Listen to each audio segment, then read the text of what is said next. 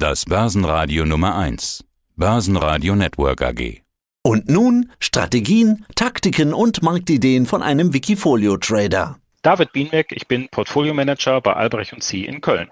Ja, und heute schlagen wir das Rad von Wien, der Sitz vom Wikifolio über Bayreuth, der Sitz vom Börsenradio nach Köln. Sitz von Albrecht und Sie. Das Wikifolio heißt Top Global Brands.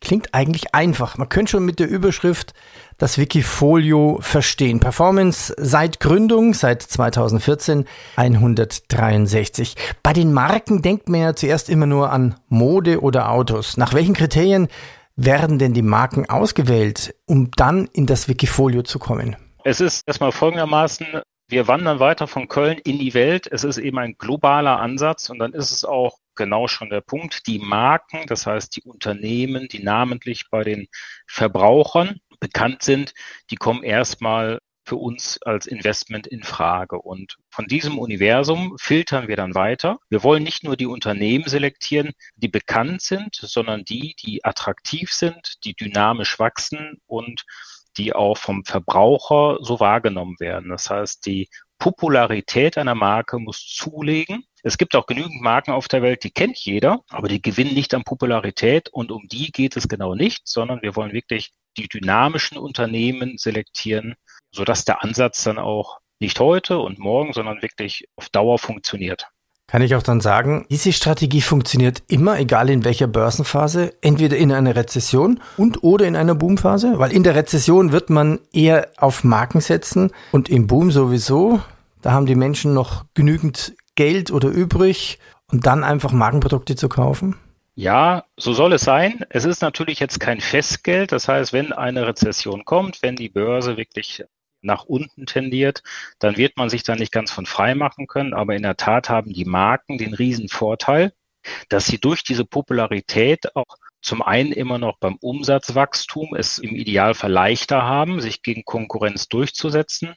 Und sie können auch mit höheren Margen operieren. Das heißt, ein Unternehmen mit einer höheren Marge kann natürlich in einer schlechten Phase diese schlechte Phase besser überwintern, ohne gleich defizitär zu werden. Und das sind im Grunde diese Effekte, die man sich dann mit der Strategie einkauft. Das heißt, wir haben starke Marken, die haben eine Strahlkraft, die haben ein besseres Umsatzwachstum, die haben höhere Nettogewinnmargen und in der guten Zeit ist es dann ohnehin so, dass auch die Verbraucher, dadurch, dass sie mit der Marke selber durch die Welt spazieren, ihrerseits wieder Werbung machen. Man hat natürlich als Unternehmen die Werbeträger, die Kunden sind Werbeträger und sorgen dafür, dass diese Popularität weiter und weiter steigt.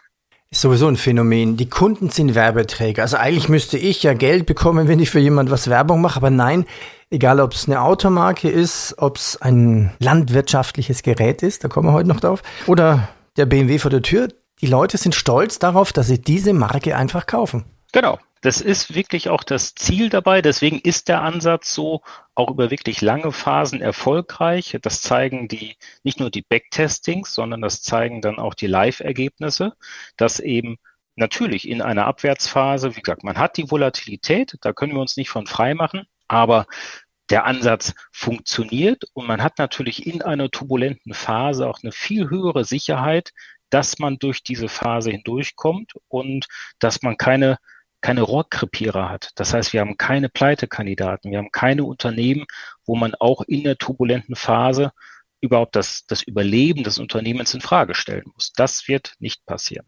Was auch spannend ist, ich war im Sommer in Schweden bei der Nasdaq. Gab so einen Pressetermin und dann hat man noch ein bisschen Zeit, sind wir dann in Stockholm auch natürlich durch Stockholm gelaufen.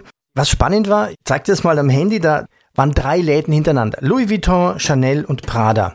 Was mir dann aufgefallen ist, also mir sagen ja die Marken weniger, das ist nicht so meine Welt, muss ich gestehen, aber bei Louis Vuitton waren 20 Meter Schlange. Das ist mir aufgefallen, bin ich stehen geblieben, habe ich ein Foto gemacht. Eins weiter, ein Haus weiter war gleich Chanel. Da war überhaupt keine Schlange, waren auch wenig Leute im Laden. Und das gleiche bei Prada. Also ich weiß nicht, ob dieser Straßentest auch generell gilt für diese drei Marken, ob die Schweden einfach anders sind.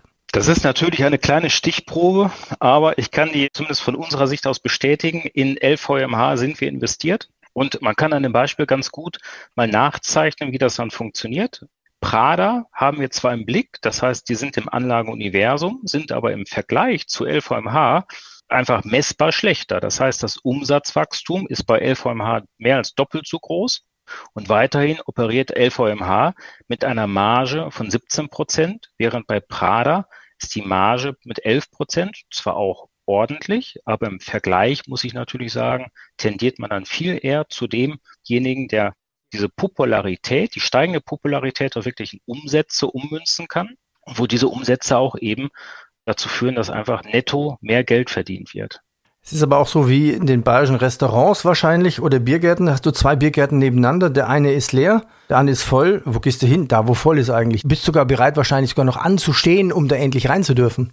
Genau. Der Mensch ist ein Herdentier und das gilt auch für die Anlage. Und Ende des Tages geht es darum, dass wir mit dem Ansatz Geld verdienen und dann richten wir uns eben an den erfolgreichen Unternehmen aus. Prada, wie gesagt, das ist ein gutes Unternehmen, aber investieren möchten wir dann in den erfolgreicheren von beiden. Ja, und für die Hörer nochmal gesagt, LVMH, da gehört Louis Vuitton eben dazu. Ganz genau, ganz genau.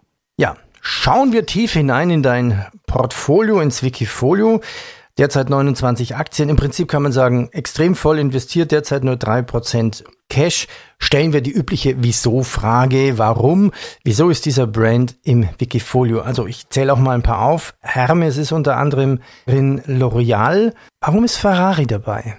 Man könnte auf der einen Seite sagen, es ist nur ein Autobauer, aber wenn wir ehrlich sind, Ferrari ist global eine starke Marke. Jeder kennt das Logo. Des Weiteren, man kann diese Popularität eben auch bei Ferrari messen. Das heißt, die Umsätze legen wirklich deutlich zu. Das heißt, wir haben über die letzten fünf Jahre acht Prozent Umsatzwachstum per anno. Und Ferrari arbeitet mit einer Nettomarge von 18 Prozent. Das heißt, von 100.000 Euro Umsatz bleiben wirklich 18.000 Euro netto hängen. Und das ist für einen Autobauer natürlich ein extrem hoher Wert. Und das Wachstum im Moment, es hält an. Interessant ist, dass man mit klassischen Value-Kriterien eine Ferrari nicht unbedingt selektieren würde. Es ist wirklich diese Eigenart des Ansatzes, dass wir dann auf so ein Unternehmen erstmal aufmerksam werden und dann auch dort investieren. Unter anderem auch mit drin, zum Beispiel, ich zähle ein paar auf, PepsiCo, SAP und BMW. Warum ist Deckers Outdoor mit dabei? Deckers, sind das die, nenn's mal, diese hässlichen Springerstiefel, die Frauen anziehen? Geschmäcker sind ja verschieden, aber genauso ist es. Deckers Outdoor als, als Name ist es den meisten nicht geläufig, aber der Hauptumsatzträger sind die Act Boots, die zumindest bei den Frauen sehr begehrt, sehr populär sind und eben auch sehr hochpreisig sind. Das heißt, die sind sehr hochmargig, die Schuhe und Deckers Outdoor, auch um hier konkret zu werden, eine Nettomarge von 14 Prozent und ein Umsatzwachstum von 13 Prozent per anno. Und das ist für ein Unternehmen, was im Modebereich ist, durchaus sehr, sehr vorzeigbar. Ja, und vielleicht auch was für Klimawandel, wenn es im Herbst dann mal wieder ordentlich regnet und überschwemmt vielleicht. Augenzwinkern. O'Reilly ist mit dabei, Oracle, Accenture, Riesenunternehmen, Beratungshaus, ich glaube, jede große Firma lässt sich in Europa von Accenture beraten. Und gehen wir mal in den landwirtschaftlichen Bereich. John Deere, nicht nur Landwirtschaft, sondern auch natürlich alles, was zum Beispiel mit Grasbearbeitung zu tun hat. Die grünen Tracker sozusagen. Ist das eine Marke? Aus unserer Sicht ist es das. Und wir können an dem Beispiel auch nochmal unseren Selektionsprozess nochmal mehr im Detail darstellen. Also zum einen ist es eine Marke, weil jeder Landwirt auf der Welt wird John Deere kennen. Und es ist zudem in diesem Fall auch ein gefühltes Duopol. Das heißt, der Landwirt, der was auf sich hält, der kauft was? Der kauft entweder Fendt oder John Deere. Aber dann wird es auch schon eng im Strafraum. Viel mehr Anbieter gibt es dort nicht. Das Unternehmen hat eine hohe Preissetzungsmacht. Das, was hergestellt wird, ist nicht substituierbar. Und wenn man dann die Zahlen wirklich mal schwarz auf weiß liest, nämlich bei John Deere haben wir auch eine Nettomarge über 13 Prozent. Wir haben ein Umsatzwachstum von 12 Prozent per anno. Und das ist halt im Selektionsprozess ein weiterer Faktor. Wir haben auch eine hohe relative Stärke. Das heißt, der Wert, das Unternehmen wird nicht nur vom Verbraucher geschätzt und auch honoriert. Das heißt, das können wir an den Umsätzen ablesen, sondern wird er vom Kapitalmarkt honoriert. Das heißt, wir haben eine unterm Strich gute, ordentliche Entwicklung bei einer vergleichsweise moderaten Volatilität. Diese relative Stärke zeigt uns dann, dass das Unternehmen nicht nur vom Verbraucher, also in dem Fall vom Landwirt, geschätzt wird, sondern eben auch am Kapitalmarkt ein gutes Standing hat. Das heißt, der Landwirt, der was auf sich hält, hat einen Fendt oder John Deere in der Garage und einen Mercedes noch auf dem Hof stehen. Ja, in dem Fall bei den Autobauern sind wir bei Ferrari gelandet. Den hat der Landwirt vielleicht nicht, aber uns interessiert dann eben der, der große Traktor und da sind wir mit John Deere sehr zufrieden. Jetzt guckt man natürlich diese Liste an. Was habt ihr alles noch dabei? Manches kenne ich gar nicht, muss ich gestehen. TJX Companies, was machen die? Das kennt man in Deutschland unter TK Maxx. Das ist ein großes Handelsunternehmen, die gerade historisch erfolgreich operieren. Das heißt, es ist ein Gemischtwarenladen, wie hierzulande kannte man auch früher Strauß Innovation. Das heißt, man bekommt dort viele Produkte von A bis Z. Strauß war weniger erfolgreich. TJX ist langfristig sehr erfolgreich und für ein Handelsunternehmen auch eben im Branchenvergleich mit einer guten Marge unterwegs.